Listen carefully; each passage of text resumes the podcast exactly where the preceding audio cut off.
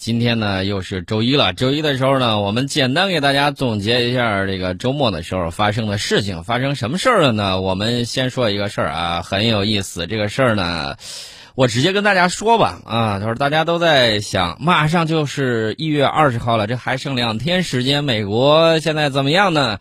集结在华盛顿 D.C. 的美军啊，我告诉大家，数千名国民警卫队士兵集结呀。结果呢？一去检测新冠，四十三人病毒检测呈阳性。这集结在美国华盛顿，也就是美国首都的这个美军将会成为新冠大熔炉。你说这事儿闹的啊？这这个不是我黑你，其实我之前是有提醒的。我说那么多人，先提醒了国会山，然后那么多人在没有消毒的国会山里头躺着睡觉，你说他能不出事儿吗？问题。那除了这个问题之外，还有很闹心的事儿。你说这么敏感的时期。美国国民警卫队的战车被人给偷了，开着跑了，开着跑了，啊，这个事情很有意思啊！这是美国国民警卫队一辆悍马越野车在洛杉矶郊区的贝尔市被盗，FBI 现在已经请求公众帮助寻找这辆于一月十五号被盗的军车。这事儿就有意思了。看过法国大片《捍卫天齐》没有？那个片儿很有意思啊，就是有人把一架这个。法军飞机劫持，然后呢，飞到那个演习上空啊，就是应该不叫演习，应该是飞到了阅兵上空，准备搞事情。然后后来呢，被呃英勇赶来的法军飞行员给他干掉了。我说那个是电影，但是这个事儿大家都在担心什么呢？担心啊，这辆车会不会改换一下标记，然后他在一月二十号的时候混入华盛顿 D.C. 开过去之后，然后他。你要知道，它可是军车，然后呢，它上面还有很多很多的这个东西，它可以带呀。你万一混进去一些人，然后这里头两万多美军士兵谁也不认识谁，然后呢，这混进去一辆悍马车啊，一看证件什么都齐全，然后闹出一些事情来。我告诉大家，这个车属于第四十旅支援营的 A 连啊，位于贝尔市的国民警卫队军械库被盗。哎呦，这个可不是一般人能干得了的。你说美军国民警卫队军械库防备松懈吧？按理说不应该啊，那么多人在那儿站岗。你要说它严格吧，车在军械库里头怎么凭空就消失了呢？这个车除了绿色的迷彩涂装之外，还有各种官方标记啊，包括保险杠编号呃四零 BSB HQ 六，登记编号四零 BSB HQ 六。注册编号 NZ 三幺幺二，左前大灯下的标签还有四零 THBSB 的这个编号。但是我要告诉大家，我说这些都晚了，换一个喷涂很容易的，换一个喷涂很容易。呃，大家想想，一月十五号被盗啊，到我们知道这个消息，一月十八号已经过去了整整三天时间了。三天时间，哪个汽车改装厂不能给他改个号、喷个漆什么之类的？所以说呢，这个啊。即便是 FBI，FBI 不是号称说，哟，我不能用这个什么人脸监控系统，那个容易侵犯隐私。结果在华盛顿大肆搜捕的时候，我这东西可管用了，来看看没？看没？我把这些人脸全打出来，大家按图索骥，欢迎举报。FBI 干的，然后 FBI 现在又找到这个悍马越野车了，你说这事儿着急上火的，啊，当然了，我们也看到了美国现在是把华盛顿 DC，尤其是白宫附近。整的是水泄不通，原来啊，这个是没有铁丝网的那边，现在马上竖起了这种铁丝网隔离墙。头天晚上还两米多高啊，第二天再看已经三米六了啊，现在已经把它围的是水泄不通。大家可以去看一下啊，这个有很多这种资讯你能够找得到，而且有照片，有图有真相。那这个悍马车呢，价值是十二万美元啊！这个 FBI 说了，你只要能够找到并归还它，还可以得到一万美元的奖励。人家图的是这一万美元的奖励嘛？既然能跑到军械库把这个车给开出去啊，这个事儿就不好说了。他说，盗窃军车最高可以判到十年监禁。首先，您得先找到这个车，然后再找到偷车的人才行。至于找到的是不是？炮灰啊，还是什么之类，这个就不清楚了。反正这个车极有可能被带到并混入华盛顿啊。这个事儿发生的既不是太早，也不是太晚，恰到好处啊。当然了，这是有关阴谋论的这个说法。至于这是不是一个阴谋，我们不能排除任何可能。你不要忘了，肯尼迪总统都能被一个精神病患者一枪给崩了，那何况偷一辆军车乎？所以这个事情呢，还是很糟心的。再等等看吧，看看他们到底会怎么样。这是总结了一下上周末最敏感的一些事情啊。这个我就不说多说他的情况了。我要说，今天重点是什么呢？科技啊，科技当然是我们非常关注、非常关注的事情。这个科技呢，我们要聊什么呢？呃，聊一个很有意思的事情啊，就是大家还记得不记得，NASA 有一个非常非常重要的一个计划。就是二零二四年，也是应现任总统特朗普的要求，二零二四年他要登月。咱们的这个嫦娥五号探测呢，大家也都看到了，为今后载人登月做准备。美国一看有点急，哎呦，当年我登过月，现在怎么能让你抢先呢？不行，我得率先把我的这个宇航员发射到月球上去。计划呢，原来是二零二八年，现在提到了二零二四年。咱先把这个事儿放一边啊，花开两朵，各表一枝。这个 NASA 呢，这个最近呢，它达成了一个协议，跟这个 FA，也就是美国联邦航空管理局签了一个谅解备忘录。这个协议是干啥呢？支持未来的太空任务，然后呢，还要简化太空飞行的要求和标准，因为毕竟还要牵涉到这个行政审批啊等等一系列的这个问题。其中新签订的这个谅解备忘录里面呢，NASA 和这个美国联邦航空管理局将共同制定一个。为私营公司发射航天器而设计的明确框架，哎，这是好事儿，我觉得这个很好，可以促进新的太空技术，可以许可亚轨道和轨道发射，可以推动私人航天啊，就是商业太空发射呀、重返大气层任务啊等等，啊，能够把更多的宇航员和太空送入太空道去啊，呃，这个宇航员和科学技术啊，这个呢，我觉得是一个好事啊，对美国自身的这种发展呢，也是很棒棒的。这个大家应该放心，这绝对是一个促进科技发展的一个大好的事情。但是呢，我要跟大家说另外一个事儿，这个事儿呢是什么呢？这个事儿是 NASA 响应国家太空核动力与推进计划。那这个计划我要跟大家说一下，这个美国呢一直在认真的去考虑，就是我这个推力的这个问题到底怎么办？因为我们看到化学火箭其实发展到没有到尽头呢，已经快发掘的差不多了啊，这个原理没有改变。这个怎么样去让它更好的发射？怎么样实现星际旅行啊？得认真的考虑，尤其是在人工可控核聚变还没有搞定的今天，怎么样让火箭飞得更远？然后 NASA 呢就响应了美国这个发布的一项新的太空政策指令，呃，这个指令呢意在推动 NASA 创造下一个人类的一大步，在月球表面。提供持续动力，并在月球建造长期基地，进一步将宇航员送往更深远的太空。这项太空政策的指令代号叫 SPD 六，内容呢是国家太空核动力推进战略。这个指令建立的原则包括：美国将利用这个国家太空核动力与推进战略的开发，利用目标开发先进的放射性同位素助这个动力系统，以实现可以在行星表面使用的动力系统。并能用于太阳系的探索。美国在开发和使用国家太空核动力与推进战略相关系统的时候，要坚持安全性、保障性和可持续性的这个原则。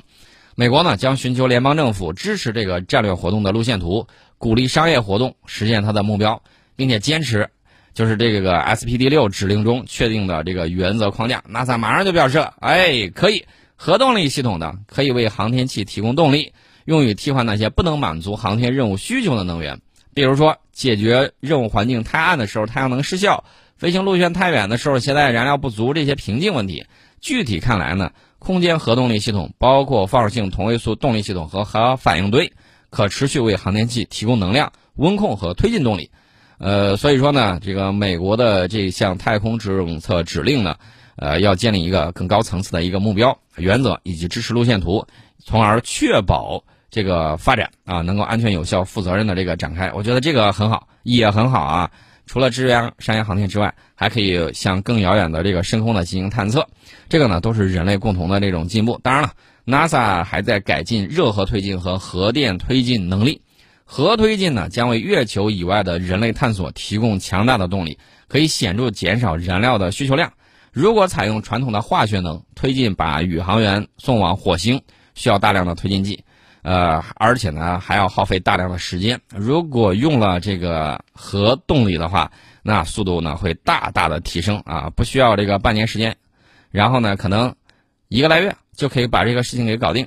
所以说呢，这个还是有相当大的好处。呃，但是呢，大家注意，在设计的时候一定要降低风险和使核反应堆设计呢更趋成熟，不然的话，这个东西核反应堆在太空中发生故障了，你找谁修去？这是一个问题。还有另外一个问题，万一它真出故障了，它万一爆炸了，那那将是非常非常令人痛心的一个事情啊！这是 NASA 最近在搞的事情。那么接下来呢，这个 NASA 搞了一个大事情，这个大事情呢很有看头，很有噱头。然后呢，我就瞪着眼睛要去看什么呢？就是美国当地时间一月十六号，他提前预告了说，SLS 火箭核心级的一个主要测试，呃，在他那儿当地时间啊一月十六号进行。呃，他把那个核心级火箭放在了呃斯坦尼斯航天中心的试验台上，用那个液态氢进行燃料补给。然后呢，进行这种测试，呃，他计划是一月十六号周六下午五点开始一个两小时的测试窗口，网友呢可以通过 NASA 网站或者 NASA 电视台的现场报道观看。但是哈，问题是，这个东西不好意思，他本来打算测试结束之后两小时进行测试后简报，啊，这个热火测试呢也是他的这个核心级火箭。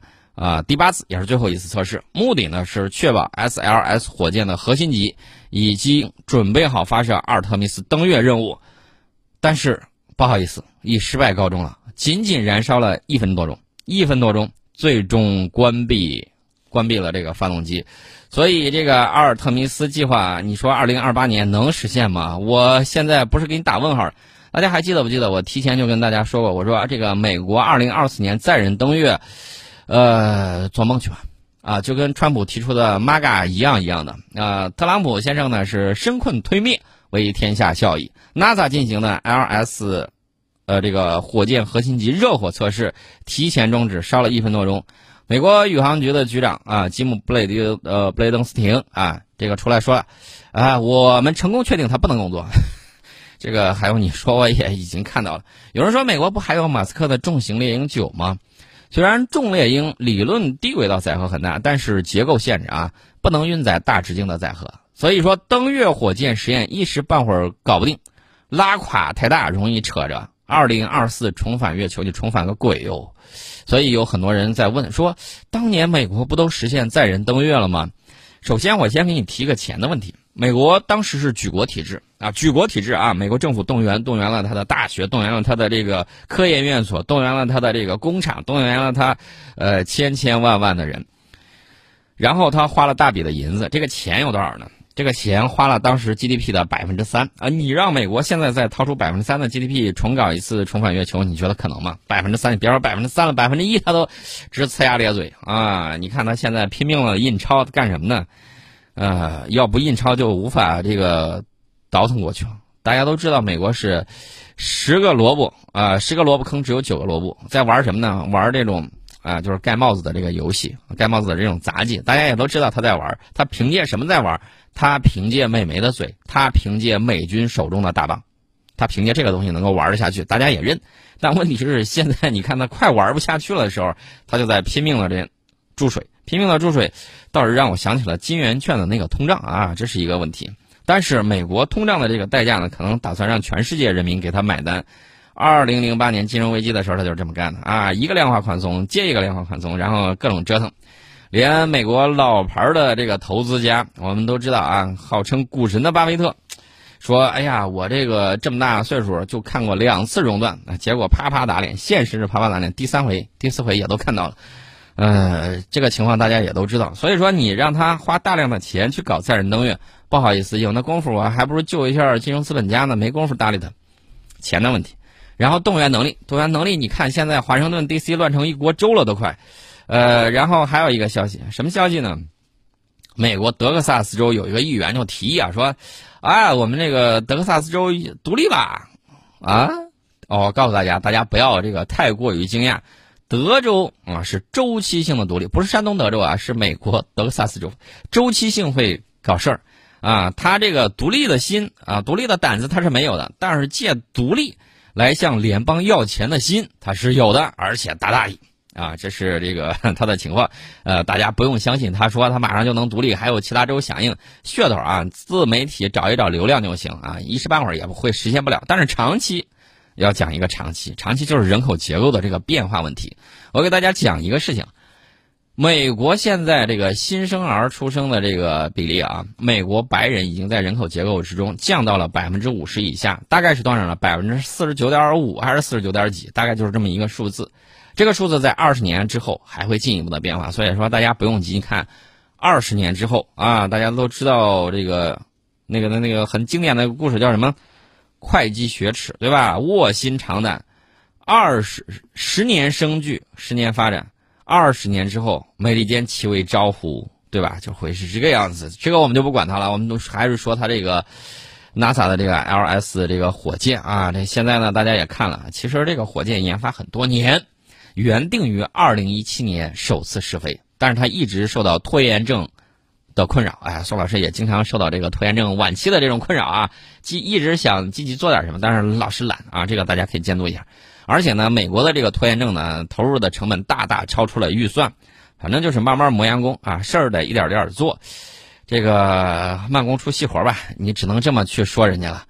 呃，而且呢，这个吉姆·布雷登斯廷在这个活动结束之后的新闻发布会上说了，并非所有事情都按照原计划进行，但是我们还是得到了大量重要数据。我对团队有绝对的信心，他们会找出问题所在，并找出解决方法，然后再继续努力。呃，关关键问题是，今年已经二零二一年了，今年这个事儿是搞不定了啊！搞不定了之后，波音公司也说了，波音公司说什么呢？波音公司说啊，这个既然 LS 火箭这个不好弄，我那个高超音速的东西今年也不行了，明年再试吧。罗马公司紧跟其后，呃，不好意思啊，这个既然波音大哥都开口了，我也明年吧，啊，一下子就推到了二零二二年。俄罗斯在那边还瞪着眼看着你呢。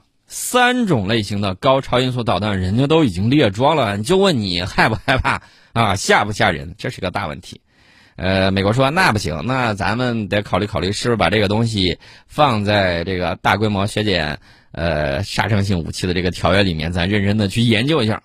俄罗斯说行，我先说，我同意，可以来在这里头进行谈判。那意思很明确啊，意思就是。我有你没有，咱谈的时候是不是考虑一下？我削减多少枚，你削减多少枚？美国说我都没有，没有你先把你的速度换放缓一下行不行？我有你没有，这就是个问题。所以现在的这个问题呢，就在于啊，这个拖延拖延其实对国家来说很不好。那么我们再说一下，我们接下来今年要干啥？我们要干的事情呢？我们的目的一定要稳步的达到，我们一定能够稳步的达到我们的目标。那么我们今年上半年要发射空间站核心舱，那么今年发射次数呢会是四十家空间站还要开建，我们二零二一中国航天那是相当的有看头。至于什么看头，我们在广告之后跟大家接着聊。